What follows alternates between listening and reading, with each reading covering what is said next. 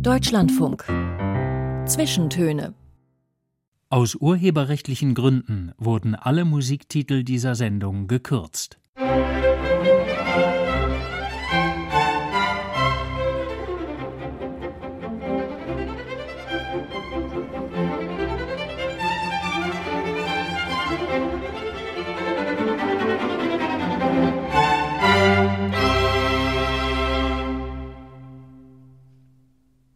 Mit Joachim Scholl heute und einem Mann aus Berlin, den ich persönlich sofort als Künstler vorstellen würde, wogegen er aber vermutlich prompt protestieren würde, denn Rainer Menschig sieht sich eher als Mann des Gebrauchs, als Handwerker.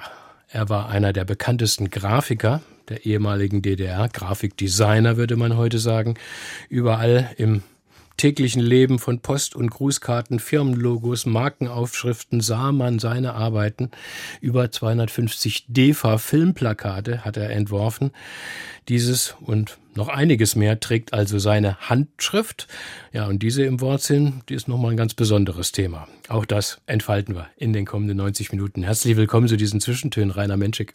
Ja, Herr Scholl, vielen Dank für die Einladung. Ja, mit der Handschrift, da ging es los, mit uns beiden nämlich auch, Herr Menschik. Eine Weihnachtsgrußkarte traf nämlich bei mir mal ein. Vor bald 20 Jahren war das. Und ich hielt sie in den Händen. Motiv weiß ich jetzt nicht mehr, aber ich sah da drauf und dachte, Mensch, das sieht aus wie, wie gedruckt. Ich dachte, Gott, so schön habe ich meinen Namen noch nie geschrieben gesehen. Ähm, die Buchstaben ganz feiner Strich. Unglaublich. Ja, und es war Hörerpost. Ja. Mit besten Wünschen und Dank für die Arbeit. Und als im nächsten Jahr und dann regelmäßig diese Karten kamen, habe ich sie dann angerufen und mitbekommen, dass sie auch zu den eifrigsten Hörern der Programme des Deutschlandradios zählen, Deutschlandfunk und Deutschlandfunk Kultur. Wie sind Sie eigentlich dazu geworden? Waren Sie immer schon Radiofan? Ja, ja, unbedingt. Ja. Seit ich höre, seit der Kindheit. Ja, wir waren auf der Straße gespielt äh, und dann abends am Montagabend hieß es dann EGIP. Das war es geschah in Berlin. Dann war die Straße leer. Wir haben gespielt Völkerball mit Golfball und Fußball und geworfen die Bälle und zugeworfen. Treibeball gespielt und wie gesagt, Montagabend EGIP. Und dann sind alle nach Hause und haben dann das Hörspiel gehört. Es geschah in Berlin mit der typischen Musik und ja, toll. Ja, also wunderbar. Das war so äh, Rias, was hieß es damals, ja? Später dann der Westsender, der verbotene ja, Westsender der in der DDR. Aber den haben alle gehört ja. hier bei uns. Dann, ich ja? war beileibe nicht der einzige Kollege, habe ich dann mitbekommen, der solche tollen Karten bekam. Sie kannten, wir kennen uns alle, ne? Ja, ja, klar. Aber weil Sie sagten gedruckt, ja, gedruckt war nur die Vorderseite. Das andere habe ich dann natürlich mit der Hand geschrieben, naja. Das, das, das, ist ja der Gag dabei, ne? Ja, und das ging ja eigentlich los schon in der Schule, dass ich die Bücher, wie früher in der Fraktur gedruckt waren, habe ich diese Schrift damit die Überschriften gemacht für unsere Hefte. Wir haben auch Schönschrift gelernt, was heute leider nicht mehr gelehrt wird, ja, das Schreiben mit per Hand, ja, aber da habe ich dann ein, mir eine Artofeder gekauft und dann äh, die Tinte dazu und dann geschrieben, die Überschriften, dann nochmal umrahmt das Ganze und so ging das Ganze los. So in der Schule, so kam dann auch ein Grafiker, der sich vorgestellt hatte, bei uns Grafiker, ich denke, Donnerwetter, prima, der zeigte Arbeiten, ich denke, das ist ja genau das Richtige, was ich auch machen möchte. Aber das Problem war, Grafiker, das war ein Ausbildungsberuf, also man musste studieren vorher. Ja, man konnte nicht einfach Grafiker werden. Dafür musste man irgendwas Artverwandtes machen, um zum Studium zu kommen. So, nun war die Frage, was, was machst du denn? Und nun bot sich das an, da ich immer so auf Genauigkeit beim Zeichnen geachtet habe, hatte ich mich beworben beim Kartografischen Dienst in Potsdam. Da haben wir dann gelernt, Landkarten zu zeichnen und zu gravieren später und auch das Werkzeug dazu. Wir hatten dann einen ganz tollen Lehrausbilder, dass wir gelernt haben, die Ziehfeder zu schleifen, die Schreibfedern und äh, auch mit einem speziellen Lineal, zum Beispiel ein Schraffierlineal, was heute vielleicht keiner mehr kennt. Man braucht es ja auch nicht mehr, da es die Computer gibt. Aber zum Beispiel bei Landkarten, die Wasserflächen, die wurden ja schraffiert mit einem Abstand, mit einem gewissen Linienabstand. Und das konnte man mit dem Lineal per Hand, wenn man geübt hat, konnte man das gut hinkriegen. Die Landkarten, das war auch so der Nullenzeuge. Da haben wir angeschliffen, diese kleine Ziehfeder vorne, da kam chinesische Tusche rein, die wurde angerieben, die ist fest und mit destilliertem Wasser in einem Anreibenapf angerieben und dann konnten wir Kreise ziehen, da staunen die Leute immer noch, die hatten halben Millimeter groß die Kreise, die hatten ein Zehntel äh, Kreis von Zehntel, einem halben Millimeter. Ja, das, das Bäumchen, nur einen halben Millimeter groß für die Landkarten. Das hatte eine Lichte weit von Dreizehntel, ja, also Fünfzehntel der, der ganze Baum und so ging das mit dem Werkzeug los. Herr Mensch, jetzt sind Sie schon losgestürmt. Ähm, da, ja. Das wollen wir nachher noch ein bisschen ausführlicher wissen, aber ich wollte jetzt erstmal ja. ganz allgemein fragen. Also diese Kunst der Schönschrift, man nennt es ja Kalligraphie, ne? Ja die gehört eben nicht direkt zum Grafikdesigner-Handwerk. Jetzt haben Sie schon gesagt, als Kind ging es los, dass Sie sozusagen schon anscheinend ein natürliches äh, äh, Talent dazu hatten. Ich, wenn ich meine meine Sauklaue angucke, muss ich wirklich sagen, ähm, habe ich mich gefragt, äh, wäre wär da noch was zu machen? Oder, oder ist es so eine, wie eine Berufung, so wie man Musik komponieren kann oder man kann es nicht? Na, passen auf, ich habe dann geschrieben da in der Schule, dann danach dort Schrift schreiben und zeichnen schon gelernt in der Kartografie, weil die Schriften musste mit der Hand zum Teil die Ortsnamen, die Flussnamen, äh, links kursiv, ja, das andere rechts kursiv und so, das musste auch gezeichnet werden. Erstmal haben wir schon mal gelernt, die Schrift mit der Serife, weil bei den Abschlüssen, bei den Buchstaben, das alles von der Pike auf gelernt. So, und dann, weil sie sagten Urkunden, ich habe dann geschrieben, tausende Urkunden schon, damals, dann später auch. Aber als ich dann zum Studium kam nachher, im Schriftunterricht, wir hatten ja etliche Fächer dort, aber unter anderem Schriftschreiben, Schriftzeichnen einmal in der Woche. Und da war meine erste Zensur. Ich dachte, ich kann das, ja. Nachdem ich, wie gesagt, tausend Urkunden schon geschrieben habe, hatte ich eine drei. Und da habe ich dann erstmal, wir hatten so einen tollen Lehrer, später Hermann Zapf auch, Kalligraph, der Weltmeister, aber der, da habe ich, hat mir dann die Feinheiten erstmal beigebracht. Dann habe ich auch gemerkt, was alles noch zu verbessern geht. Ja? Also das hat dann eine Weile gedauert, ehe ich dann eine Eins bekam in Schriftschreiben. Man muss, man muss den Mann nur anstupsen. Ich habe nur, glaube ich, gar nichts gesagt von Urkunden, aber egal. Wir werden das alles später schön vertiefen, äh, ja. Herr Menschik, wenn wir auf den beruflichen Weg noch ausführlich kommen, hören wir eine erste Musik, ja. die Sie sich gewünscht haben für die Zwischentöne. Die Beatles mit Get Back, diesen Klassiker, den, das weiß ich schon, verbinden Sie mit einem besonderen Fernseherlebnis, jetzt ja, nicht Radio. Ja, da waren, war wir, da? waren wir bei der Wirtin meiner Frau. Im Studium war das schon gewesen.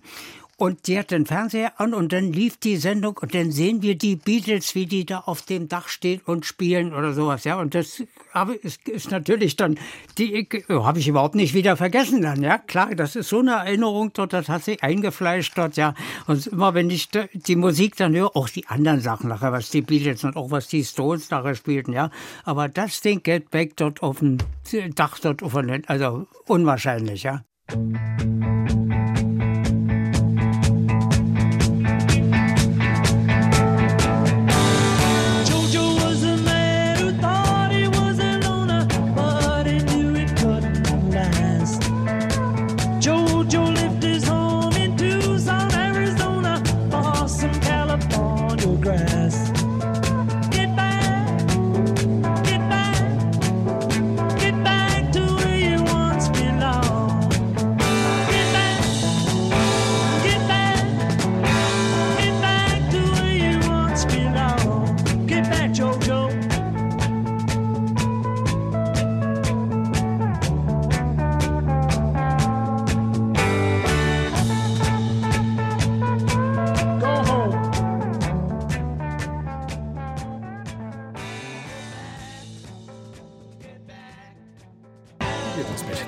Hier im Deutschlandfunk in den Zwischentönen auf Wunsch von unserem Gast heute, dem Grafiker, dem Kalligraphen Rainer Menschik. In Breslau sind Sie zur Welt gekommen, 1943, mitten im Krieg. Zwei Jahre ja. später ist ihre Familie nach Babelsberg umgezogen, in die Nähe von Berlin. Also dann in der SBZ, ja, der sowjetisch besetzten Zone bis zur Gründung der DDR 1949. Können Sie sich eigentlich noch an was erinnern aus dieser Kinderzeit? Wie ging es denn menschig? Wie sah es da bei Ihnen zu Hause aus? Also 45 sind wir nach in Babelsberg gelandet. Meine Eltern und meine Oma auch, die sind dann, ich lag im Kinderwagen und dann sind die am Tag so 60 Kilometer marschiert von Breslau Richtung Berlin. Und mein Vater hatte dann Arbeit gefunden in Babelsberg, der ist dort hängen geblieben, als Uhrmacher. War er von Hause aus, sein Vater in Breslau auch, die hatten ein Geschäft gehabt, Uhrmachergeschäft.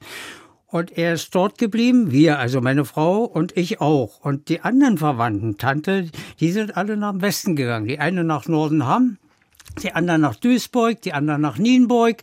Und so blieb dann die Verbindung. Am Anfang konnten wir uns bis 1900, also bis 61 eigentlich auch immer noch gegenseitig besuchen. Ja, dann sind wir hingefahren als Kind. Also tolle, tolle Kindheit, ja. Mhm. Bis dann plötzlich standen wir dann, wir waren oben an der Ostsee gewesen und da kamen wir zurück und dann war zu gewesen. Da mhm. konnte, hatte man auch kein Telefon damals, ja. Man konnte gar nicht kommunizieren wie heute. Wir wussten mhm. gar nicht, was los ist, ja. Die Post, das dauerte auch eine Woche dann, ehe man eine Karte geschrieben hat, ja. ja da und Ihr Vater als, als Uhrmacher, hatte der dann auch später ein eigenes Geschäft in Babelsberg? Nein, der hatte ja als Angestellter dort gearbeitet, bei einem Uhrmachermeister in Babelsberg den ich auch gut kann. Ich bin dann auch hinter. Das ist auch schon Präzisionshandwerk, ja? Richtig, gen genau so, mhm. ja. Kleine mit der Lupe alles, ja. Mhm. Ja, mit der Lupe und Pinzette. Ich habe auch heute noch die Werkzeuge zum Teil den Kindern dann vermacht. Und es ging dann weiter. Er hat dann nachher hier in Lichtenberg gearbeitet sogar und dann große Uhren gemacht. Der hat die ganzen Uhren auf der Straße äh, auch an Bahnhöfen. Dafür war er vom Elektroamt ist da hingeschickt worden und hat auch beim Roten Rathaus zum Beispiel oben repariert. In ja, Berlin, also, ja. Mhm. So klein. Ich weiß noch, wie er nach Hause kam, sagt du, der große Zeiger, der ist drei Meter lang dann, ja.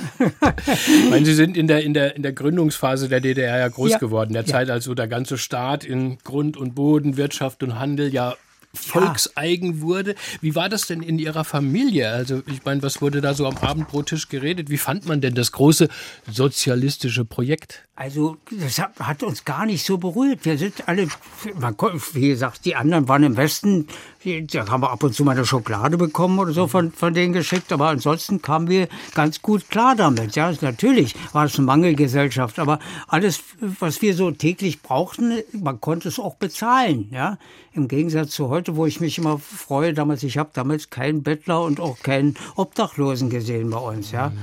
Also der Alltag ganz normal. Mein Vater, der fuhr dann nach Berlin, der ist dann mit dem Zug gefahren, außenrum und war dann manchmal vier Stunden unterwegs, ja. Und im Winter, wenn es kalt war, dann fiel mal ein Zug aus, dann war er fünf Stunden unterwegs. Ja, der ging um sechs Uhr los und kam dann abends um sechs, sieben Uhr wieder nach Hause, ja. Sie haben einen Lebenslauf geschickt, bei dem man denken könnte, da sei eine ja, äh, DDR-Sportskanone äh, herangewachsen. Turnen, Judo, Tischtennis, Sporttauchen, Rettungsschwimmer. Ja. Ich meine, ähm, ein, ein, verträumter kleiner Rainer hockte da nicht zu Hause, ja. der zeichnet und malt, oder? Nein, nein, das war da daneben dann, ja klar, die, die Freizeit und so, aber äh, gar nicht als Leistungssport, ja. Also wie gesagt, das haben wir alles nebenbei gemacht. Turnen, das kam bin ich zum Turnverein, weil ein Kumpel, der hatte mich mitgenommen dann, ja, die wir, mit denen wir immer gespielt haben, dann sind wir dorthin. Und dann ein anderer, der hat dann Judo mitgemacht. Dann sind wir vor, vor, vor, Turn und dann noch Judo. Und dann sind wir noch schwimmen gegangen. Und dann beim Schwimmen dann tauchen, haben wir einen Sporttaucher gemacht. Tischtennis sowieso gespielt. Ja, da hatten wir, waren wir dann also relativ gut, dass wir dann Schüler angeleitet haben zum Tischtennis und dafür auch haben wir fünf Mark bekommen dann, ja. Und so war, war ein schöner Nebenverdienst, ne. Und dann natürlich auch Schach. Schach ist genau, ja und Schachass waren sie nämlich auch im Verein gespielt, bis in die höheren Liga-Meisterschaftsränge, habe ich ja, gelesen. Ja, ja, ja, klar. Also Schach ist, also wie gesagt, äh, für mich spielt Sport, Kunst und Wissenschaft zugleich, ja. Also das äh, für mich das königliche Spiel und das mache ich auch heute noch sehr gerne. Letzten Freitag, da ist in dem Verein Zugzwang, für den ich das Signet machen durfte, da ist dort jeden Tag, äh, wird da gespielt, jeden Freitag. Und außerdem Wettkämpfe, wo ich aber nicht schaffe, immer mit dabei zu sein. Ich mache dann immer jetzt so einen Ersatzspieler inzwischen. Ja? Mhm. Wenn einer fehlt, dann darf ich mit einspringen. Dann spielen wir da im, im Verein direkt äh, ja, nicht Bundesliga, aber hier auf der Liga hier innerhalb in, in Berlin, ja. Erwähnen wir mal nebenbei, der Mann geht auf die 80 zu, der uns hier gerade gegenüber sitzt und macht noch Schachliga mit. Ja, Vorhin haben, Herr Menschik, haben Sie schon, sind Sie schon losgespurtet äh, bis ähm, in den kartografischen Dienst Potsdam, wo ja. es dann losging mit dem, mit dem Zeichen, wo man also. Richtig. Äh, was Sie noch nicht erzählt haben, wie hat man denn mitbekommen, dass der kleine Rainer, was der für eine schöne Schrift hat und was der für ein Talent hat oder so? Haben die Eltern Sie da ein bisschen hingebracht oder haben Sie von sich aus gesagt, ich will das werden? Was wird man denn dann ja, irgendwie so, ne? Ja, ja, ich, ich wollte es werden, also von mir aus, die haben da auch weder gedrängt noch sonst was. Natürlich, mein Vater hatte das, dieses Gespür für diese Genauigkeit mhm. jetzt schon. Mit der Lupe und das alles gucken da, ja. Und ja, vielleicht habe ich das äh, übernommen, geerbt oder sowas, ja. Mhm. Also das entstand dann, irgendwas musstest du machen und äh, mach das, was du am liebsten kannst. Das ist auch heute noch so mein Spruch. Äh, jeder sollte das machen, wozu er Talent hat, ja. Und ja, so bin ich dazu gekommen und ich habe Glücksfälle gehabt dann da, dadurch dort mit, mit dem Studieren, mit, mit auch die in der, bei uns ist es ja Mittelschule. Da hatten wir polytechnischen Unterricht. Wir waren da in den verschiedenen äh, Werkstätten, in der Autolackiererei, in der Schlosserei, in der Polsterei, in der Malerei. Das haben wir alles so also nebenbei. Aber wie gesagt, das Zeichnen selber, das war dann natürlich so meine Welt und hat sich dann herauskristallisiert, dass ich dann ja, kartografischen Dienst mhm. angenommen wurde auch. Wir waren dann nur elf Lehrlinge. Es war immer so, äh, zu, auch zur DDR-Zeit, man sagt ja mal Planwirtschaft, aber die wussten dann, wie viel die Leute, die gelernt haben, dann auch eine Arbeitsstelle kriegen. Nicht so, dass die wirklich dann unterkommen. Ja, da war dann keine Arbeitslosigkeit. Aber Sie sagten ja vorhin, ähm, ja. man musste eigentlich studieren und Sie haben das, das Abitur noch abends ich dann nachgeholt, Abitur ne, gemacht, ne, um zu studieren. Abitur, genau, ja, richtig. Mhm. Und um zu studieren, musste man auch erstmal einen artverwandten Beruf haben dann. Ja, also wir hatten dann bei uns, der eine war Porzellanmaler, der andere Fotograf, der andere Regisseur, der andere Werbegestalter und ich als Kartograf. So hatten wir schon irgendwie, dass wir mit Zeichnen überhaupt zu tun hatten. Außerdem wollte ich eigentlich Wissenschaftsgrafik studieren. Aber da war kein Dozent mehr da gewesen. Wissenschaftsgrafik. Wissenschaftsgrafik. Das heißt irgendwie Zeichnungen für einen, für einen Anatomieatlas oder sowas. Zum Beispiel, beziehungsweise Afrika, dann bei den Forschungen, ah, Ägypten, Geografie, bei den Höhlen mh, oder mh. sowas. Das, das schwebte uns dann so vor. Aber wie gesagt, der war nicht da. Und so bin ich in die Klasse Gebrauchsgrafik gelandet. Ja, und da hatten wir auch einen, der sowieso schon Grafiker war der musste aber, hatte sein Studium war unterbrochen worden und der war dann mit unserer Klasse und da, also es war traumhaft. Wir haben die tollen Dozenten gehabt. Wir, und die, die, anderen Studenten, wir waren die beste Klasse, sagte man, sagt die anderen immer. Unsere Grafikklasse wäre die beste gewesen an der Schule in Schöneweide, ja. Berlin Schöneweide. Aber noch, noch kurz, ja. noch, noch kurz zuvor, zwischendurch ja. mussten Sie aber noch mal zur Nationalen Volksarmee. Ja. Und da waren sie, waren sie äh, in der Volksmarine Stabsmatrose, der junge Rainer Richtig, Menschik auf hoher Richtig, See. Ja. ja, das war dann so ein Febel, da dachte ich, Mensch, um ein bisschen Welt zu sehen, wir kamen ja nicht mehr raus, ja. Dann dachte aber, dachte ich, ach, vielleicht gehst du dann zur Handelsmarine, ja. Das war, aber so weit kam es dann nicht. Handelsmarine, da, da wäre man dann richtig in die Welt rausgekommen. Da hätte ich ne? dann rausfahren können, ja. Und so war es nur Ostsee wahrscheinlich, ne? Ja, so waren wir nur in der Ostsee, ja. Mhm. Ich war oben in der Ostseestation. Und wie, und wie war es da so in der, in der Volksarmee? Das haben Sie Wehrdienst geleistet? Zwei Jahre musste man ja. Ja, ja. Äh, und das, also ich, ich, kann mich da überhaupt nicht beklagen. Da haben wir auch Sport weitergemacht. Ich habe dann eine Judo-Gruppe geleitet da oben. Ja. Auf dem Schiff? Nein, an Land. Wir waren an, an Land so, okay. und nur wenn äh, Not war, dann sind wir rausgefahren mit dem Boot. Und das auch in Dranske oben, wo das Wasser so flach war, wir konnten, wir konnten nur auslaufen, wenn nicht Ebbe war. Ja, das war so, so flach. Wir sind zum Teil bei Ebbe sind wir nach Hiddensee rübergelaufen. Obwohl ich ja nicht der Größte bin, aber Kopf hoch, so, da stand mir das Wasser nur bis zum Hals, mhm. konnten wir rübergehen, ja. Dann, wie gesagt, hat eine Jude-Gruppe geleitet. Ich dachte auch heute, heutzutage, die Gefahr, dass irgendwas passiert, war gar nicht. Ja, die haben alle mitgemacht. Ich hatte da 30 Kinder, die Mädchen und Jungen und jede Woche Dienstag war ich, standen wir alle auf der Matte, ja. Mussten das erstmal zusammenbauen, wieder die Matten, die lagen übereinander. Die haben wir dann hingelegt und dann warm gemacht und dann ja, also. Okay, jetzt also Studium der Gebrauchsgrafik. Ja. Berlin Schöneweide. Ähm, Sie haben ja mal ähm, das Curriculum geschickt und ich habe, äh, ich lese es gerade mal vor, was da alles äh, drauf stand. Ja. Fachzeichnen, Werbeökonomie, Fotografie, Aktzeichnen, Siebdruck, Buchdruck, Schriftschreiben, Schriftzeichnen, Buchdruck, Gestaltungslehre, Werbepsychologie. Meine Güte, was denn noch alles? Ja, also so im Prinzip. Vielleicht war noch ein Fach oder sowas, ja, aber damit. Das, das, das lernte man alles neben parallel. Die, Fächer ja. haben wir alle gehabt, ja. Zum Beispiel Schriftschreiben. Da war dann Mittwoch oder Donnerstag, weiß ich, den ganzen Tag nur Schriftschreiben angesagt. Da saßen wir da mit dem Reißbrett und dann haben wir die Buchstaben. Eine Tafel wurde ange, der Dozent rangegangen und dann haben wir diese Buchstaben nachgeschrieben da mhm. und geübt. Andermals ja, da zeichnen. da wäre ich schon raus gewesen, glaube ich. Bei einem anderen Dozenten Natur Naturstudium, da sind wir rausgefahren, haben dann Blümchen, Bäume, Landschaft gezeichnet, ja, Aktzeichnet. Da kam ein hübsches Mädel, die wir dann äh, mit Kohle oder Stiften nachgezeichnet haben. Aber auch Buchdruck und Siebdruck, Buchdruck das gehört hatten auch, auch dazu, in der Werkstatt. Mhm. Ja, mhm. da haben wir die, ja, da kam ja dann noch dazu, der, der, auch meine Welt sowieso die Schrift, ja, Buchdruck, dann diese Buchstaben die in der Setzerei. Ich habe heute noch einen Setzkasten zu Hause, da sind dann kleine ähm, ja, Dinge, die die Kinder basteln, die ich mache, die hängen dann in, haben wir in diesem Setzkasten drin, ja, so als kleine Sammlung, ja, und bisschen optisch. Und, und dann kommt aber noch ein Extrastudium hinzu, ähm, Typografie. Typografie. Äh, was ist was, was habe ich denn gerade vorgelesen? Ich meine, ja, ist das nicht? Ja, was ist denn das, das doch? Ist das ja, doch was Spezielles? Das ist dann die Schrift, was dann gedruckt wird nachher, dann Typografie. Da geht es dann um die Buchstaben an sich. Ja, speziell Buchstaben. Typografie, das Jahr noch dazu gemacht. Unter anderem dann für die Leipziger Messe gearbeitet. Da habe ich dann auch die Karten zeichnen dürfen. Für die, aber wie gesagt, Buchstaben. Typografie äh, ein Jahr noch dazu, Studium, damit ich mich da richtig auskenne zur Buchgestaltung dann nachher, die, die, wie ein Layout aufgebaut wird. Das alles, das haben wir dann in diesem Jahr noch zusätzlich gelernt. Also diese zwölf Sachen, die ich da jetzt vorgelesen habe, wie lange braucht man denn da, um das zu studieren? Wie war das eine ja, Regelstudienzeit? Vier Jahre, wir, fünf nein, Jahre, wir sechs Jahre? eigentlich während des Studiums auch schon, aber nur angeschnitten. Und um zu spezialisieren, habe ich dieses vierte Studienjahr noch gemacht, nur Typografie. Ja. Ganz viele Begriffe habe ich inzwischen gelernt. Ähm, in Ihrem Arbeitszimmeratelier, das Sie mir gezeigt haben, Herr Menschik, da lag auch ein Malstock. Ja. Was ist denn das? ich habe dort schon überlegt, nimmst du den noch mal mit oder sowas? Ja, den ist, wenn man an der Staffelei malt und damit man gerade Linien ziehen kann mit einem Pinsel, ja, und dass man nicht rankommt mit der Handfläche. Wenn, damit man eine ruhige Hand hat, da kann man sich dem Objekt nähern mit, mit dem Malstock. Den hält man dann rüber und dann kann man.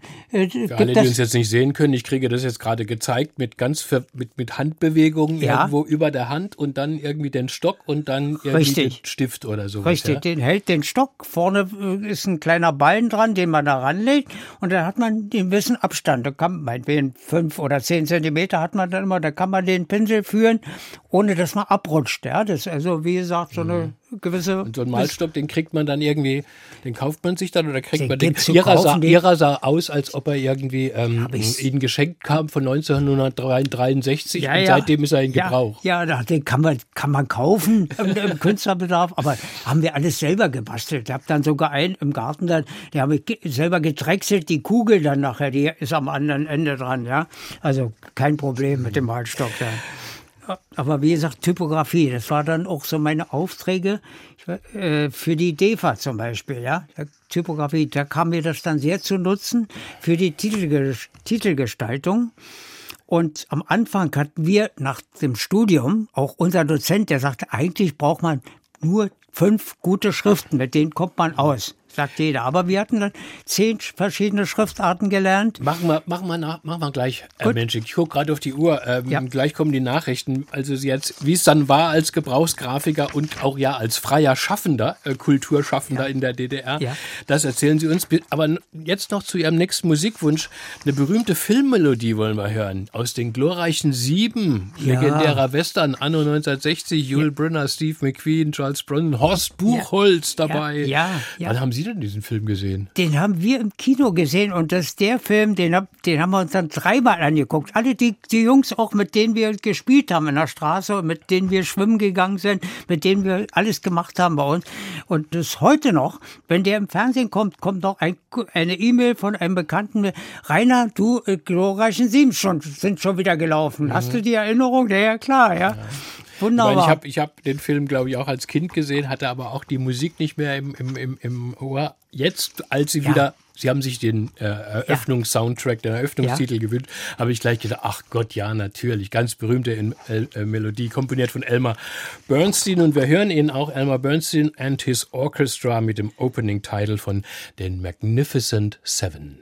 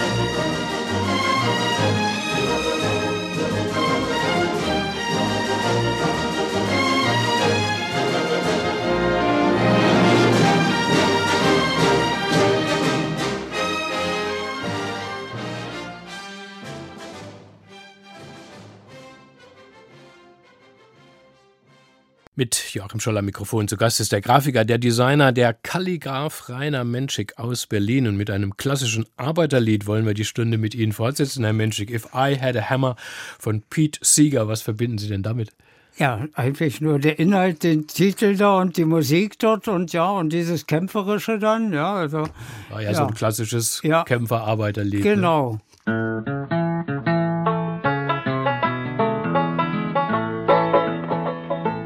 I had a hammer, I'd hammer in the morning, I'd hammer in the evening, all over this land.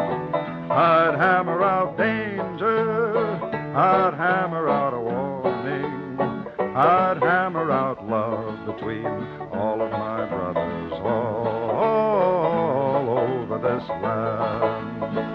If I had a I'd ring it in the morning, I'd ring it in the evening, all over this land. I'd ring out danger, I'd ring out warning,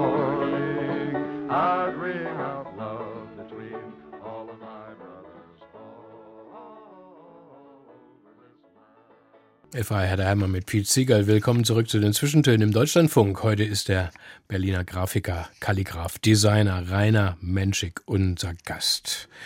Die umfassende Ausbildung zum Gebrauchsgrafiker in der DDR haben Sie uns schon entwickelt, Herr Menschik. Wenn ich richtig gerechnet habe, waren Sie mit 28 rundum versiert. Ne, so kann man sagen. 1971 ging es professionell los ja. mit Postkarten. Ne? Also ich hatte kurz, kurze Zeit im Postkartenverlag gearbeitet und dann war es so, äh, es, es, kam ein Anruf vom staatlichen Kunsthandel. Die hatten das vermittelt. Sie wurde beim Film jemand gesucht, der mit Schrift, mit Typografie sich gut auskennt. Und da habe ich mich dort gemeldet und da habe ich einen ersten Auftrag bekommen. Und das war der Werbefilm Berlin. Ach, das ging Dann schon so früh los mit, der, mit, der, mit, mit, mit dem Film, ja? Ja, also unter anderem dort, mhm. ja. Werbefilm Berlin und da war für die Firma Reis Reis, also auch Zeichengeräte und sowas. Da waren Vorlagen zu zeichnen. Und dann habe ich die alle gemacht, alles per Hand natürlich. Ging ja noch gar nichts mit Computer, aber da ging es eben auch die Genauigkeit, das hat mir geholfen, ja. Und so ging das weiter von dort aus, vom Werbefilm. Die haben dann vermittelt für andere Filme. Bin ich zum Trickfilm gekommen zu Moser Rosier. Das war die beste Firma in der DDR. Wenn die DEFA irgendwie nicht klarkam, dann kam zu Moser Rosier. Wurden die Filmtitel gebracht, also handschriftlich, und ich habe die dann gezeichnet mit Buchstaben, mit Anreibebuchstaben.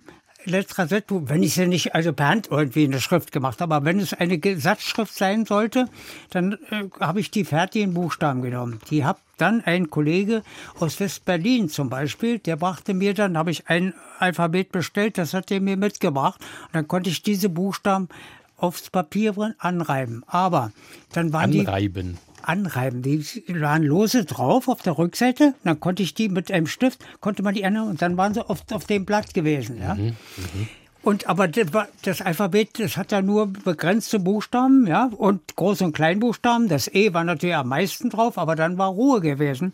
So, dann habe ich mir äh, eine Dunkelkammer angeschafft, ein Fotoapparat und eine Dunkelkammer und habe diese Bogen, den der aus West-Berlin mitbrachte, den habe ich dann kopiert in der Dunkelkammer. Und dann dann wieder negativ gemacht. Und von dem Negativ konnte ich mir dann Filmbuchstaben. Und dann habe ich Buchstaben mit Filmklebelack, die dann aneinander geklebt, so wie wir das auch in der Setzerei kennengelernt hatten mit Bleibuchstaben.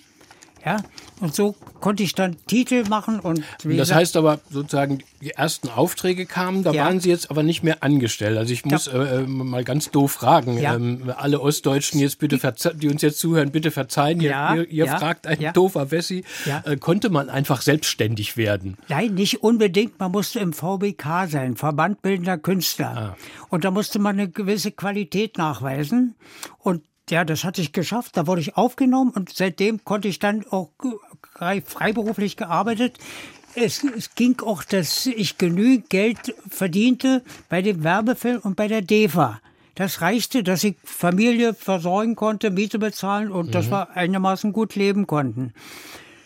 Und das heißt aber, Sie haben dann zu Hause sozusagen Atelier gemacht das, oder haben Sie was gemietet das, oder nein, so? Das hatte ich zu Hause. Zu Hause, wir sind, ach so, muss ich auch noch sagen, von Babelsberg erstmal nach Berlin gezogen, Studium in Berlin. Meine Frau hat Chemie studiert in Berlin. Wir bekamen dann eine Wohnung in Pankow und habe diese ganze Arbeit dann in Berlin zu Hause gemacht. Zu Hause im Korridor eine Dunkelkammer eingerichtet, ja.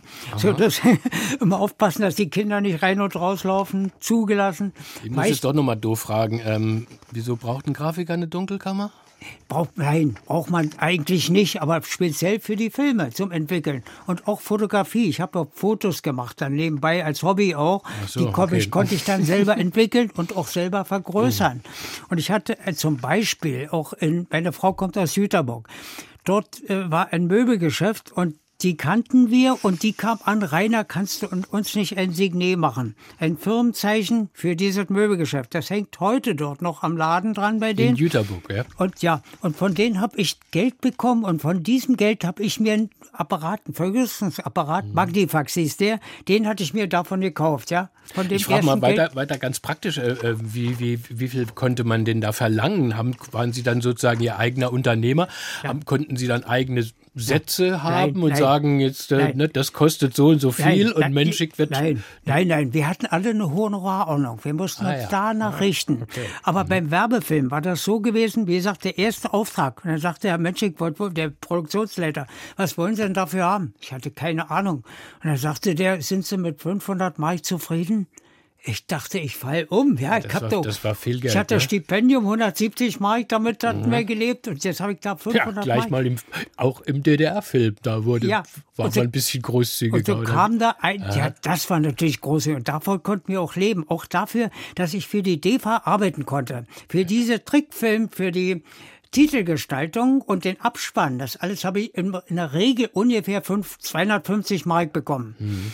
Aber dadurch konnte ich mir leisten, Etiketten zu zeichnen. Ich hatte mich ja auch auf Verpackung spezialisiert. Ich habe die ganze. Da warst du, konnten Sie da ein bisschen günstigere Preise die machen. Die ganze Diabetikerreihe für DDR, von Flaschen Schokolade, Verpackung angefangen, alles, die habe ich gemacht. Das ging alles über meinen Tisch und das konnte ich mir deswegen erlauben. Ich habe für das Etikett laut Honorarordnung 120 Mark bekommen, aber ich habe da eine Woche dran gearbeitet. Die habe ich realistisch gezeichnet. Waren mhm. rundum Etiketten, zum Beispiel für Saft, Erdbeeren, Kirschen, ganze Obst oder so. Ja. Also eine Woche gepinselt, da konnte ich nur 120 Mark bekommen dafür. Aber dadurch, dass ich beim Film gearbeitet habe und verdient habe, mhm. konnte ich mir das leisten. Das, außerdem hat mir das ja Spaß gemacht, auch für die Diabetiker. Diese mit dem Spitzpinsel dann, ja.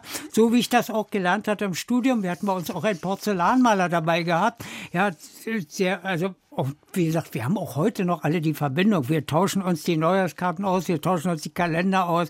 Ja, also habe ich dann so einiges dazugelernt mhm. wieder. Äh, äh, ich frage mal weiter mal, ja. mal praktisch. Ähm, also im Westen gibt es ja für alle kreativen freien Berufe, die bildenden Künstler, jedweder Couleur, die Schriftsteller, die Musiker, auch die Journalisten, die Künstlersozialkasse, ja. über die man sich dann Kranken, Renten versichern kann. Sehr segensreiche Einrichtung. Ist das, äh, war das dann in, über den VBK auch möglich oder gibt es da was Vergleichbares? Das, Wie geht das? Das war im, äh, es ging im Anzug war das los und es starb aber das Ganze 89. Das war 88 wurde ein Wettbewerb ausgeschrieben äh, für die Verband bildender Künstler, wenn die mal Rentner sind, dass sie versorgt werden können. Mhm. Ein, Ach, aber, aber, und wie war es vorher, vor 88? Ja, gar nicht. Da auch, dann, auch dann nur so von der Rente gelebt. Da. Ja. ja. was für eine Rente? Aber, Hat man dann was bezahlt oder wie? Ja, das freiwillig vom, oder so. Vom, vom, vom, vom, Staat die Rente, also sie war dann aber einheitlich, je nachdem auch, was man dann ah, ja. VBK eingezahlt hatte. Aber wie gesagt, diesen Wettbewerb, den habe ich gewonnen, ja. Und das Zeichen, also ich freue mich immer wieder darüber, mhm. aber es kam leider nicht mehr zum Tragen.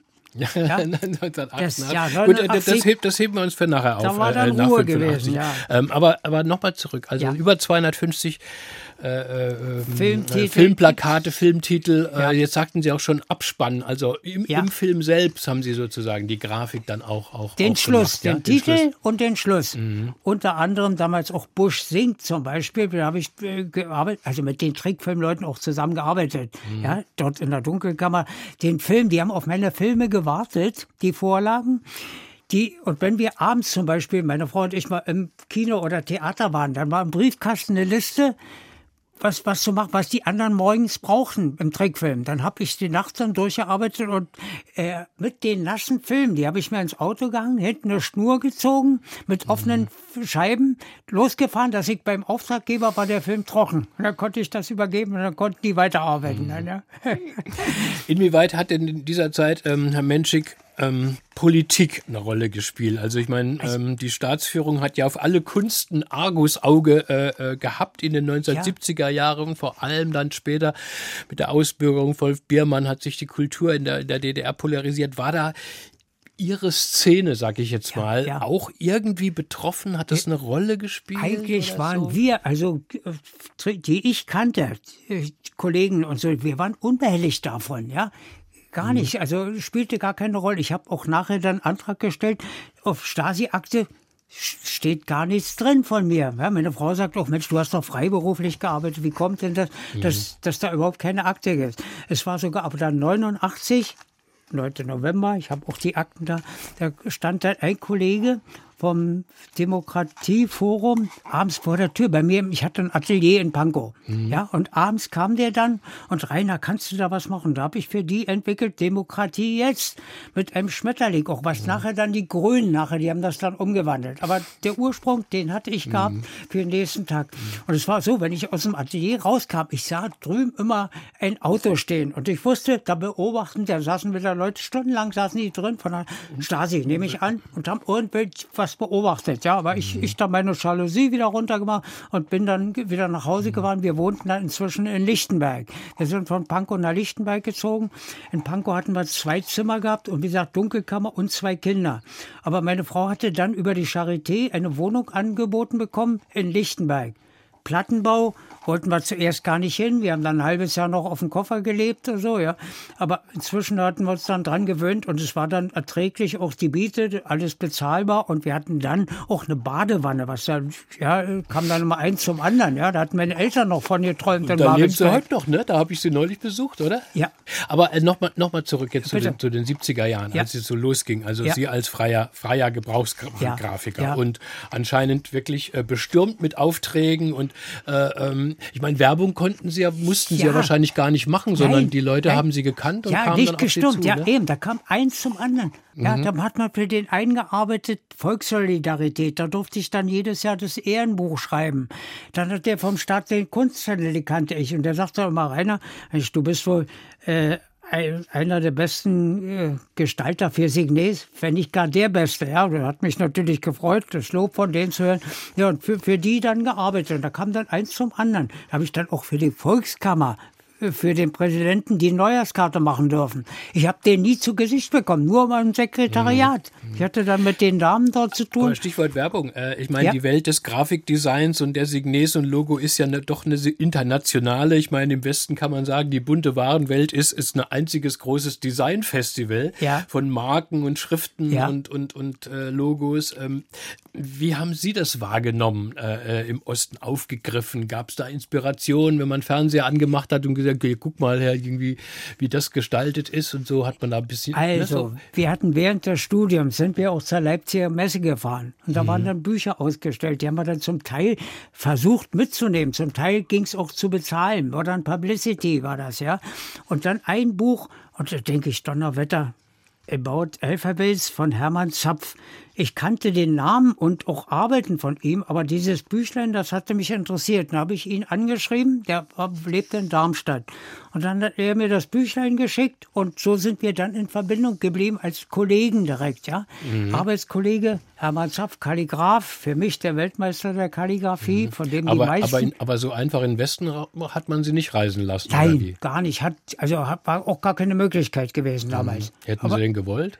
Bitte? Hätten Sie denn gewollt? Ja, gerne, na klar. Also Eltern durften auch, meine Oma durfte kommen mhm. und Tante zu meinen äh, Eltern, aber ja, als sie Rentner waren, hätten die dann fahren können, ja. Aber damals ging das noch gar nicht, ja. Mhm.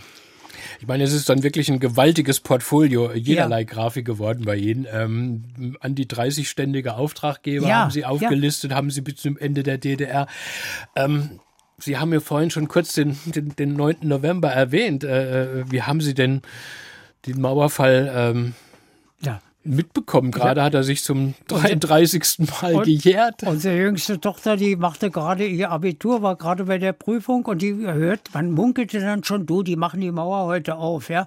Und meine Frau sagt, du, geh mal ins Bett, wenn wirklich was passiert, dann wecken wir dich, ja. Und, mhm. und dann ging es nachher los, Rede Schabowski, haben wir die Tochter geweckt und dann sind wir los zur Verneumer Straße. Ach, tatsächlich, ja, dann gleich alle. in der Nacht, ja. Da sind zur, zur Verneumer und hatten ja Freunde in West-Berlin mhm. auch. Die wussten das auch, dann haben wir telefoniert, dann haben die uns empfangen empfangen und dann haben wir da Rundreise gemacht bei denen und dann sind wir aber wieder zurückgefahren nachher. Alles in der ersten Nacht oder wie? Das nee. war gleich in der ersten, Jahr. Mhm. Ja. Und dann am nächsten meine, viele hatten auch. ja Angst, dass sie dann nicht mehr zurückkommen ja, oder so. Dann, ne? Wir wussten nicht, kommen wir am nächsten Tag dann nochmal hin oder sowas. Mhm. Da bin ich früh zum Bäcker gefahren bei uns, hab Schrippen geholt und Schusterjungs. Dann sind wir zu den Westberliner Freunden gefahren und haben dort gefrühstückt. Ja. Und was war das für ein Gefühl? Wahrscheinlich schon ja, irre, oder? Ja, irre, ja klar. Also Ja. Okay, aber es begann auch für Sie dann eine neue Ära und davon hören wir nach den Stones, Satisfaction, zeitloser Klassiker ja. äh, ihrer und ja auch meiner Generation natürlich. Ähm, ich habe bei dem Song irgendwie nochmal dran denken müssen, so ein bisschen an Systemkritik, so Konsumwarenwelt in dem Song, äh, der Text, ne? When I'm watching my TV and a man comes and tells me how white my ja. shirt can ja. be und the same cigarettes as me, interpretiere ich da zu viel oder haben Sie einfach so drauf losgerockt bei dem Song? Ja, drauf los. Und natürlich, äh, den hatten wir auf, auf Band gespielt. Da habe ich ein Band, habe ich nur das immer, dass, dass sich das wiederholt wie eine Schleife. Die haben wir dann immer angemacht, wenn wir mit dem Auto zum Urlaub an der Ostsee fuhren. Ja, ganz laut gemacht für uns. Und die Kinder und die Katze mitgemacht. Die Katze hatten wir immer dabei gehabt. Ja, also wunderbare Erlebnisse. Ja.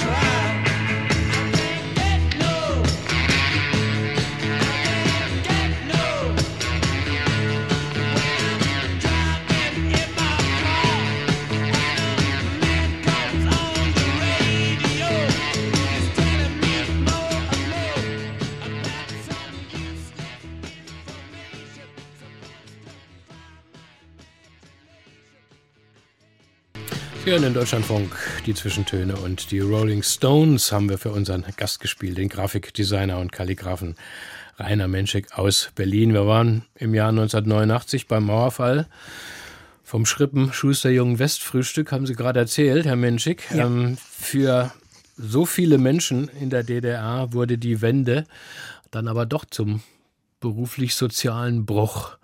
Ja. Wie war das bei Ihnen ja mit dem Übergang ähm, des freien Grafikers ähm, menschig in die Freiheit des Kapitalismus? Also wie gesagt, ich hatte zum Schluss bis 89 ungefähr 30 ständige Auftraggeber. Also manche nur einmal im Jahr, ja, für Ehrenbuch schreiben und aber manche, wo, wo ich jede Woche hin musste, ich bin auch immer zu den Leuten hingefahren. Ja, ich pflegte diese Kontakte, ich habe das ganz gern gehabt. Nicht jetzt heutzutage per E-Mail oder so, ich habe die ganz gern gesehen. Die Druckereien, da ist man hingefahren. Auch wenn ich die Neujahrskarten machte, ich musste mir eine Erlaubnis holen wegen der Papierknappheit. Ich durfte dann 100 Neujahrskarten drucken lassen, ja, aber da bin ich zu der Druckerei und da haben wir dann auch immer die Witze ausgetauscht, auch immer die neuesten Witze, auch die politischen Witze. Darüber haben wir alle gesprochen, ja. Die habe ich dort bei der Sekretärin der Volkskammer auch erzählt, ja, weil ich wusste, die kommen ja eigentlich von denen auch, ja. Die hat immer, Herr Menschig, sagt die dann immer, ja. Also so ging das da Hand in Hand, 30, bis auf dann zum Schluss, die brachen dann nach und nach alle weg, weil die übernommen wurden, die die von äh, Agenturen in Hamburg, München, Düsseldorf und noch andere Städte auch, die haben sich dann eingekauft nach der Wende, haben dann ihre eigenen Grafiker mitgemacht. Da war ich dann weg vom Fenster, ja. Das letzte war noch in Wurzen, die Kekse bei Leipzig dorthin gefahren. Die haben mir dann immer noch eine Packung mitgegeben, die habe hab ich dann alle versorgt zu Hause mit diesen Plätzchen, weiß gar nicht mehr, wie die hießen, also mit, mit weißen Zuckerguss drauf oder so, ja. Mhm. Also, war Sie waren, Sie waren jetzt gerade mal, mal 46, ne? wenn ich das richtig rechne. Ja. Äh, das ist ja noch ja. kein Alter irgendwie. Ja. Und, ja, und, und was haben Sie dann gemacht? Äh, Ging es dann weiter? Es ging weiter, automatisch weiter. Ich bin dann gefahren, ähm, habe mich beworben, also eine Einladung bekommen, auch für alle Grafiker, zum AGD. Das sind die äh, Allianz der Grafiker Deutschlands. Mhm. Ja, die sitzen in Braunschweig. Und da habe ich dann Kollegen kennengelernt und wir haben uns dann jedes Jahr getroffen in Waldeck am Edersee jedes Jahr im Herbst war dann Treffen mehrere Tage und dann haben alle ihre Arbeiten vorgestellt. Und so hat man dann auch wieder Kollegen kennengelernt und über die man dann auch wieder einen Auftrag bekommen hat. Aber ähm, ja. Moment, das war jetzt sozusagen die Westorganisation, ja. die ist auf Sie zugekommen. Wie, wie, wie ging es denn eigentlich weiter mit dem Verbund bildender Künstler? Äh, gab es da einen Übergang, eine Vereinigung es, mit dem Westen? Es gab einen Übergang, oder, oder, oder einen Übergang den ich vorstellen? auch heute noch habe. Wir haben immer noch Treffen von der Gruppe Maike. Leute, wir hatten uns ja spezialisiert auf Signes. Unser Vorbild Herbert Prügelt dort, der war der Leiter gewesen.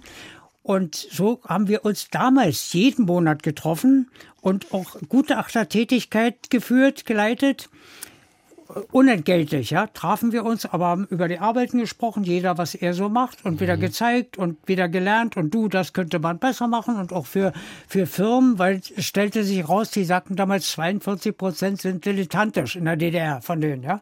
Und da haben wir dann den, wenn die ein neues Signet entwickelt haben, entweder den, mhm. denen das gemacht oder die hatten Grafiker und dann haben wir gesagt, du, das würde ich so und so machen, das müsstest du dann noch wegmachen, ja. Denn mein Grundsatz, das war dann immer das Beste, äh, Vollkommenheit entsteht nicht dann, wenn man nichts mehr hinzuzufügen hat, sondern wenn man nichts mehr wegnehmen kann. Ja, das war so der mhm. Grundsatz. Unser Vorbild natürlich bei Signet Mercedes-Stern, dann auch Deutsche Bank, Volkswagen, ja, so die einfachen Sachen, die sind zeitlos, ja, die mhm. hat man auch heute noch, da kann man nichts mehr dran verbessern. Klar machen die immer kleine Änderungen. VW hat jetzt die Schrift ein bisschen dünner gemacht, da sind diese VW-Zeichen, aber im Prinzip alles erhalten und wie gesagt, heute noch so wie gültig. Aber, aber, aber jetzt nochmal noch mal zurück, äh, ja. ähm, weil Sie, Sie sagten ja, also wenn, wenn dann die, wenn es dann hieß ja, wie viel ein Drittel ist dilettantisch, ja. da höre ich jetzt gerade sozusagen diese typische Westarroganz raus, die man die man den West uns Wessis immer später vorgeworfen hat, dass man alles sozusagen, was aus der DDR kommt, gesagt hat, das ist ja nichts. Wie war das denn mit den in, äh, Kollegen im Westen? War man das Ostaschenputtel so als Designer oder, oder, oder hat man sich da gegenseitig respektiert? Oder? Geg gegenseitig respektiert. Man war ja, ja dann auch war plötzlich ja. auch Konkurrenz auf eine Weise, oder? Ja, nicht? ja, und ne, nun sind wir, die wir dorthin fuhren, auch die, wir waren auch im VWK alle gewesen, ja. Also wir hatten die notwendige Qualifikation. Und äh, die Freiberufler sowieso, um leben zu können. Da musste man ja wirklich gut sein mhm. dafür. Ja, die anderen, die waren dann irgendwie angestellt und hatten dann ihre Arbeit gemacht, was so äh, auftragsmäßig Aber war. über die Kontakte im Westen bekam man dann sozusagen die ersten Aufträge. Ich habe gelesen, ja. Sie haben geschrieben, Bugatti hätte so die Luxusautomarke ja, hätte ja, Interesse gehabt. Na, passen Sie auf. Aber, an, aber andere, andere Bekannte von uns, die hatten mir das Signet für die Wir Wohnungsbaugesellschaft. Der gab mir die Unterlagen. Rainer, mach mal, du kannst doch Signets gut.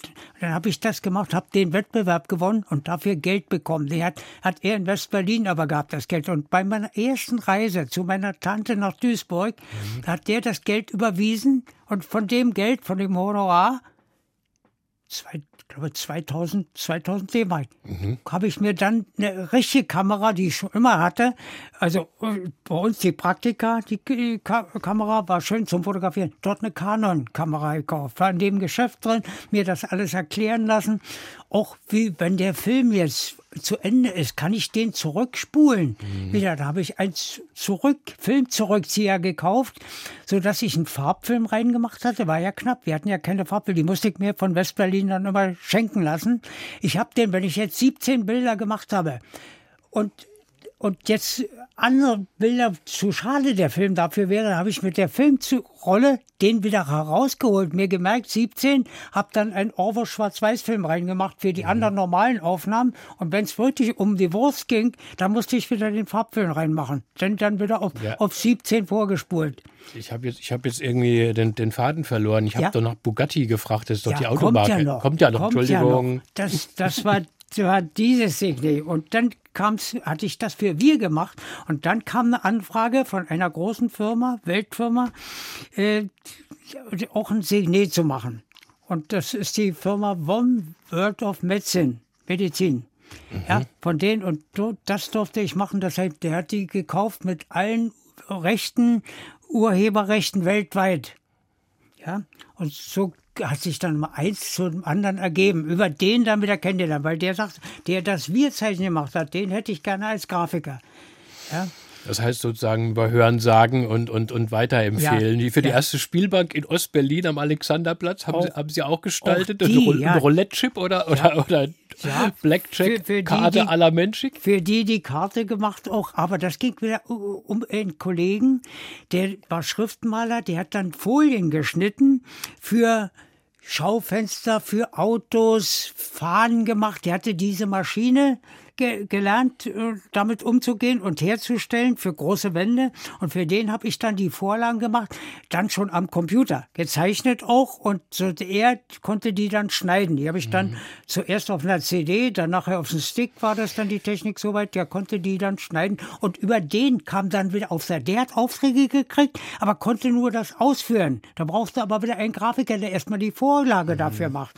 Ja, das durfte ich dann machen. Ich wollte jetzt gerade fragen, also die 90er Jahre sind natürlich auch der Übergang, die digitale Revolution, von, ja. ne, wo sozusagen der, der, der PC irgendwie äh, kommt und auch die Zeichentische erobert hat. Ja. Wie haben Sie denn diesen Übergang bewältigt? Ich meine, das muss man ja auch erstmal können, lernen und so. Ganz genau, ja, schwierig ja. gewesen. Ich hatte noch einen Kollegen, der hat im, im Quark gearbeitet, ich habe Freehand gemacht. Wir sahen dann zum Beispiel in, bei der, in Waldeck, bei der bei dem jährlichen Treffen ein Mr. Freehand aus Hamburg und denkt, was der zeichnet dort, ja, ich war überwältigt, äh, das musste auch können. Da habe ich mich spezialisiert auf Freehand am Computer. Das ist ein bestimmtes Programm. Mhm. Freihändig zeichnen, am Tablett dann auch, ja, und Schriften machen und Linien zeichnen, was dann viel akkurater und noch schneller ging dann auch, ja. Früher habe ich alles, wie gesagt, mit der Feder gezeichnet. Was andere, die, die glaubten, auch die Westberliner, mhm. der hatte einen Auftrag und sagt, gut, das kann der doch machen, der Menschik. Aber dann sagte die Firma, wir brauchen einen, der das am Computer kann. Ja klar, und ich habe dann gemerkt, natürlich geht es da am Computer mhm. schneller. Jetzt muss ich doch nochmal wieder, wieder doof fragen, Herr, wie zeichnet man denn am Computer? Ich hätte gedacht, die Computer zeichnen für einen oder, Nein. oder so, die machen, Nein. ne? Nein, da kann ich wie an einem Tablett, wie an einem mhm. Zeichentisch, statt einer Feder habe mhm. ich einen Stift und kann darauf zeichnen dann. Mhm. Ja, und Konturen und Kreise, also früher dann auch die exakten Sachen dann Kreise und Segmente mhm. und das Drehen nachher, die Bilder ergänzen und nachher dann mit Farbe füllen auch. Mhm. Ja, früher die Farben, die Entwürfe, die haben wir mit Tusche, mit Aquarellfarbe uh, angelegt und dann Vorla Vorlagen geliefert und dann der Auftraggeber, ja, das hier, das hätte ich ein bisschen, das Grün ein bisschen dunkler, das Rot ein bisschen hast wärmer. Das Computer natürlich das, in tausendfacher ja, Möglichkeit mit einem Klick ja, oder so. Aber, ja. aber, aber äh, Stichwort tausendfach. Ich meine, wir alle ähm, schreiben ja am Computer und haben auch immer so ein, im, im Word-Programm die Schrifttypen, die man sich dann raussucht oder Richtig. so. Da hat man so 30, 40.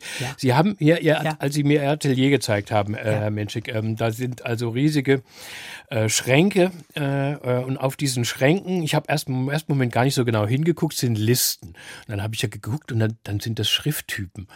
Und dann ja. Allein A waren, glaube ich, ja. Hunderte und dann ja. sind wir bis Z gekommen. Und? Äh, das sind Tausende von Schrifttypen gibt es. Ja, richtig. Und sie können alle glaube ich. Nein, ne? die, die kann ich nicht alle. Pass auf, das hatte ich ja vorhin schon mal angefangen. Ne? Also ja. wie gesagt, Typografie, Studium, ne? Studium hatten wir da zehn verschiedene Schriften von Klassik bis als Riefenlos und äh, äh, zehn Schriften, die in Anwendung kamen. Die habe ich auch für die Filmtitel am Anfang genommen. Und dann hatte mir Westberliner Freunde, die wir auch heute noch in, in Verbindung stehen, letzte Woche erst getroffen, der brachte mir dann einen Katalog mit. Und da waren dann schon 100 Schriften. Und da konnte ich dann je nach Filmtitel je nach Inhalt kam ich dem näher mit diesen Schriften. Ja, äh, das manchmal bezog sich das dann richtig auf den Inhalt. Ja, äh, war das ein reicher Film, also dann war die Schrift, habe ich die äh, Schnorkel und, und noch mehr rangebaut oder ganz schlicht gehalten. Und so kam dann eins zum anderen. Inzwischen gab es dann Kataloge, hörte ich, in den USA kommt jeden Tag ein neues Alphabet auf den Markt.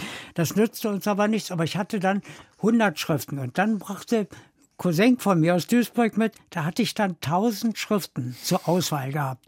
Und ich dann geblättert. wenn dann ein Titel zu machen war, ich habe dann einen halben Tag gesessen, welche Schrift nimmst du denn dafür? Und dann, durch das viele Blättern hatte ich mir dann, auch das Gedächtnis war damals noch ganz gut, aber diese tausend Schriften kannte ich alle mit dem Namen schon. Ja, ja, ja sehen Sie, ich sage ja, kann, kann sie alle. Also ich habe, äh, ich fiel wirklich vom Glauben ab, weil ja. ich mir gar nicht so klar war, was praktisch da, das für eine, ja, für eine, für eine völlig eigene Welt äh, ja. äh, das, das ist. Ja, natürlich. Die, die man als Laie überhaupt gar nicht registriert. Jedes Schriftbild anders und da das einen anderen Namen hatte und dann prägt man sich ein, da hat man das so vor Augen. Direkt, das heißt, wenn ich mit Ihnen durch die Stadt gehe oder so und auf irgendeinen Zeichen Zeichen äh, äh, deute, dann sagen Sie sofort Serife 3.0 Dingsbums zum, oder so. Zum ne? Beispiel ne? könnte ich dann sagen, ja. ja. es gibt noch ähm, eine, eine, interessante Bekanntschaft, äh, äh, nach der ich Sie fragen wollte, äh, Herr Menschik. Sie haben da, also nach, nach 89 sind Sie mit Ernst Fuchs ähm, bekannt geworden. Ein ja. österreichischer Maler, Grafiker, Bildhauer, also sehr prominenter Mann, Mitbegründer Wiener Schule des fantastischen Realismus. Ähm, ähm, wie, haben, wie haben Sie den kennengelernt? Über eine Agentur. Über eine Agentur, da sollte ich dann die Schrift dazu machen. Und ja, es ging um die Pyramide am Alexanderplatz. Ja, und da habe ich dann gearbeitet für den, er auch. Und es kam dann aber nicht mehr zum Tragen nachher. Da sollte ein Gästebuch eingerichtet werden. Das sollte das vor der, vor, vor der äh, äh, Mauerfall oder wie jetzt? Nein, Nein. jetzt nachher. Nein, nein, nein, nee. Ja, Entschuldigung, alles, weil es kam nicht mehr zum Tragen. Habe ich jetzt falsch verstanden? Alles nachher. Fuchs, also der ist ja inzwischen auch gestorben. Ne? Und ja, eine Schweizer Firma wollte das bezahlen. Und der Schweizer, der hatte uns dann eingeladen ins Hotel. Und da habe ich mich gewundert, nur beim Bezahlen nachher, wie viele Visitenkarten der hatte. Also eigene. Mhm. Alles. Und dann stellte sich raus, der war mal Betrüger.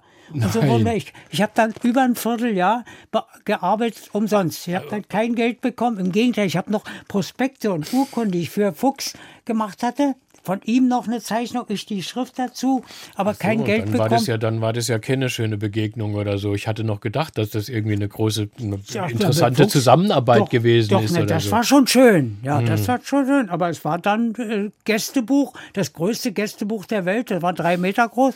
Das war, fand auch noch statt. Haben noch Freunde von mir, die haben sich hm. da auch noch eingetragen dann, ja. Aber wie gesagt, kein Geld geflossen. Ich habe dann die Druckereien, die habe ich dann von mir aus noch bezahlt, die dann Prospekte und diese Urkunden gemacht haben dann, ja. Ja, das, und so ist so manchmal, wie gesagt, von diesen 30 Auftraggebern sind äh, fast mhm. alle weggebrochen, bis auf ein, die Galerie, eine Galerie in Marzahn. Die schönste Galerie, aber da hatte auch schon Mercedes ein Auge drauf auf dieses Gebäude dort. Das war wie ein Glaspalast und für, ja, für die gearbeitet und das war dann zum Schluss so. Ich habe die Plakate für die immer gemacht und äh, zum Schluss, die hatten dann auch kein Geld mehr. Es war so, ich habe den Toilettenpapier gekauft und mitgenommen, dass Ach, die gut. dort für Gäste die äh, auf die Toilette schicken durften. Ja, so ging das alles abwärts. Ja, und inzwischen ist der Bau ist das völlig äh, Esplanade gebaut. Also ich muss mal hier für unsere Hörer und Hörerinnen sagen, dass während wir hier sitzen, wir haben einen großen Tisch und der ist mittlerweile völlig zugebastelt äh, hier mit mit mit äh, Plakaten, äh, äh Ordnern, die Rainer Menschik jetzt so nach und nach auspackt und mir zeigt. Ich weiß gar nicht, wo ich zuerst hingucken soll. Äh, wir verschnaufen noch mal kurz mit ihrer mit einer nächsten Wunschmusik, Herr Menschik. Ähm, ja, der große Johnny Cash kommt jetzt mit ja, einem seiner super. berühmtesten Songs Walk the Lines. Herrlich, ja.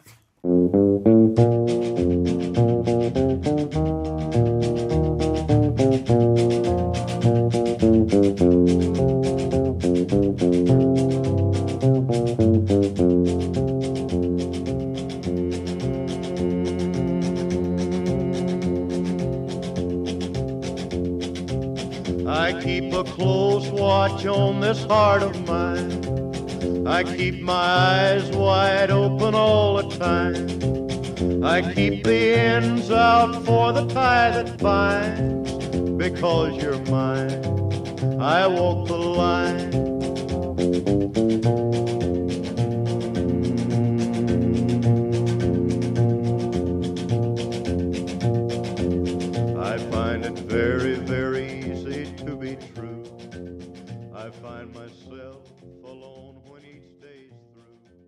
The Line von Johnny Cash in den Zwischentönen im Deutschlandfunk. Für Rainer Menschik. Mit Grußkarten haben wir unser Gespräch begonnen, Herr Menschik, und ähm, setzen wir es jetzt fort, weil nämlich mittlerweile hat sich hier unser Tisch gefüllt mit Grußkarten. Ich habe zehn zu Hause und ich und hier sind jetzt sechs ausgebreitet, die Sie aus Ihren Ordnern geholt haben.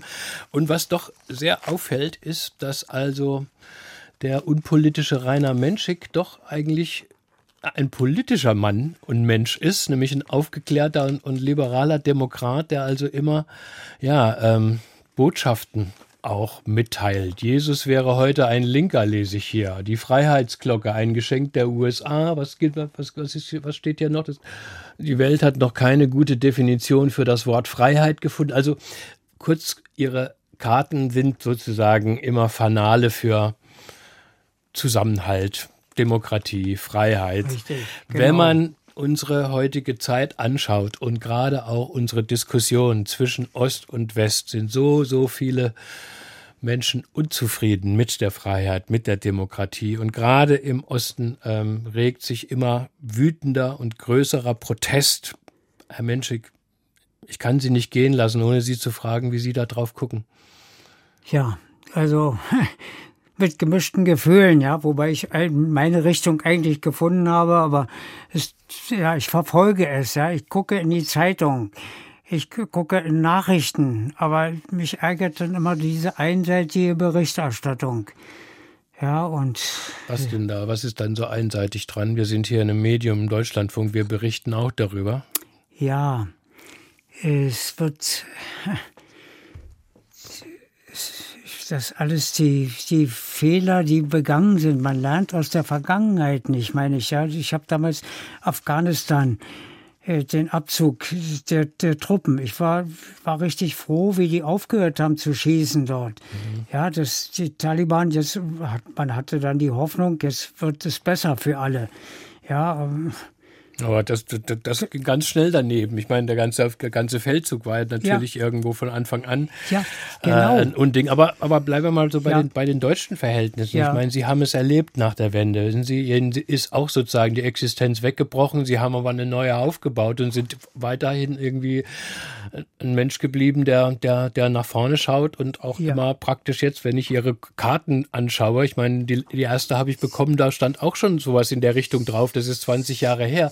Das heißt, Sie, haben, Sie haben alle Sie haben, so Sie haben sich eigentlich ja damit nicht arrangiert, aber Sie haben ein Verhältnis zu diesem neuen Deutschland gefunden, zu diesem wiedervereinten Deutschland. Ja, ich, ich hatte es auch vorher schon, wenn man so will. Ich habe zum Beispiel auch in der DDR, waren, waren die auch schon immer kritisch gewesen, mhm. die Karten, die ich gemacht ja. habe. Und so versuche ich das immer. Auch wenn ich jetzt sage Demokratie, ja. Ich, ich, ich frage mich ja, welche Demokratie ist denn gemeint heutzutage, ja? Also der eine sieht so, der andere so, das hat tausend Facetten. Ja, das, das ist das Problem da.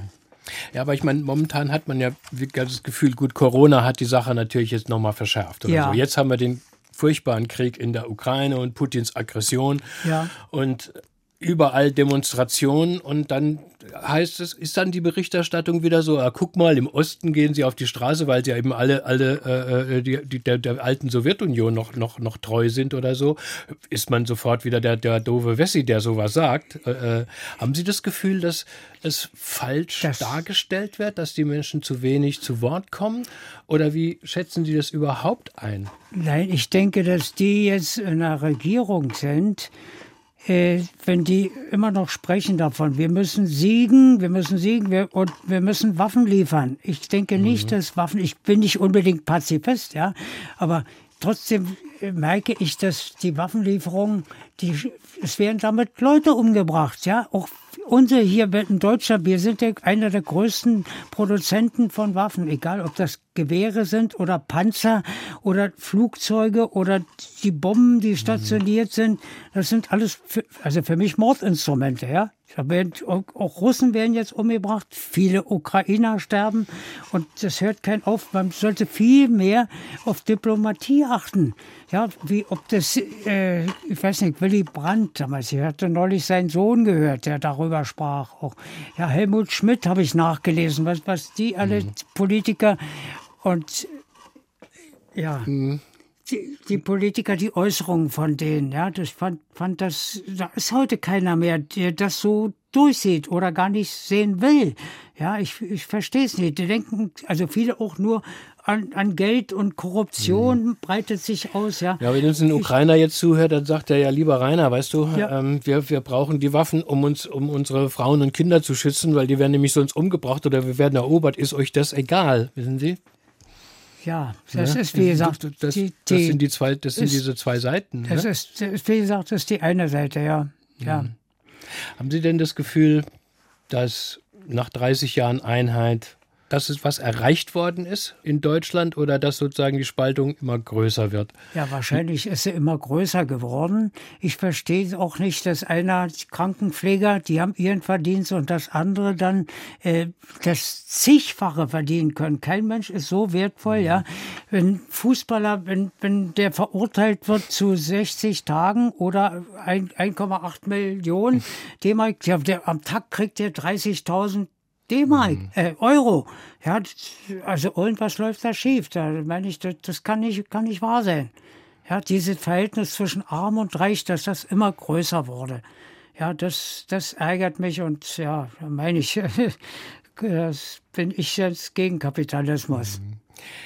Sie haben in Ihrer Familie ein weiteres Talent großgezogen und jetzt komplettiere ich mal unsere Kennenlerngeschichte zum Schluss nochmal mit, mit einer anderen Kennenlerngeschichte. Ich saß mal im Zug von Leipzig nach Berlin, es war Buchmesse und da saß mir gegenüber eine strahlende, schöne junge Frau und wir stellen uns vor und sie sagt, ja, Kat Menschik und nicht, Moment, Moment, Menschik, dieser Name, kennen Sie Rainer Menschik? Und sie, oh ja, ist mein Papa.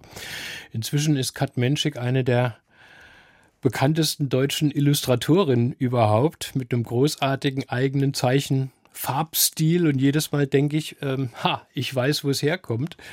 Ich meine, uns gehen private Dinge hier in den Zwischentönen ja nichts an, aber das muss eine wunderbare professionelle Vater-Tochter-Beziehung sein, oder? Es ist traumhaft. Wir waren vorgestern erst kurz bei ihr gewesen, aber ich muss sagen, ja, was sie macht, ist großartig. Ja, und wie gesagt, da hilft auch der Computer. Das, wo ich mhm. früher hinfahren musste oder Entwürfe einzeln anfertigen musste, zeichnen und dann die Farbe. Und wenn die nicht gestimmt hat, das geht bei ihr ganz günstig heute, ja. Das kann sie am Computer machen. Sie kann das einfärben, wie sie will.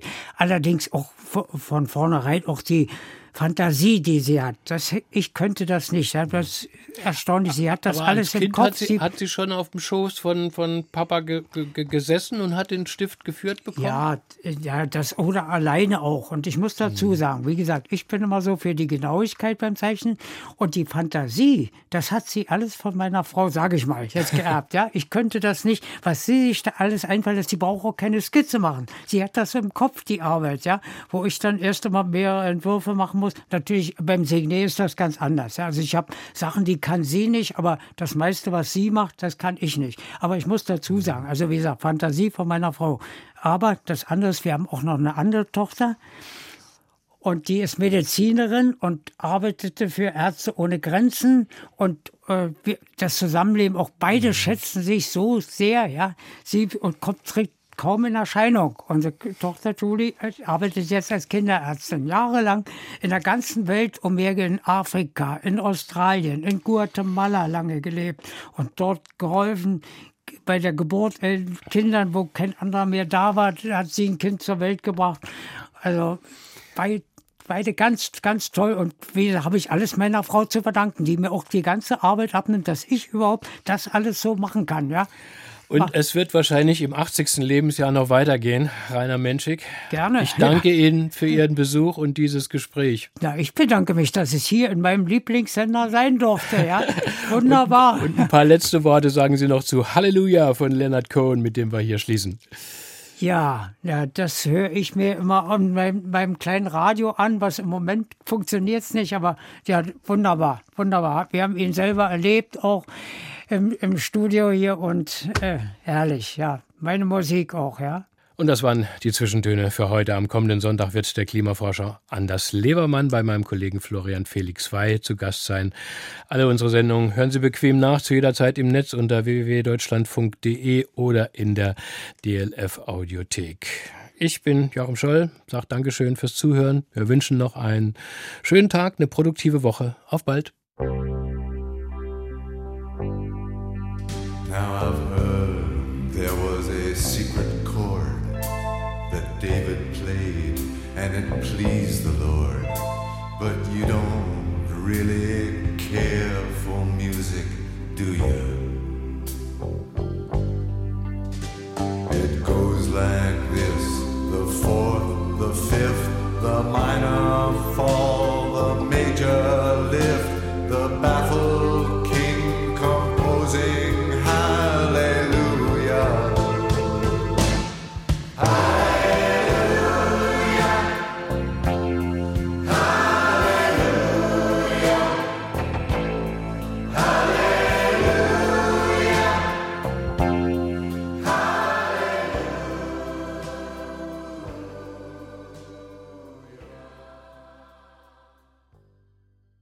Aus urheberrechtlichen Gründen wurden alle Musiktitel dieser Sendung gekürzt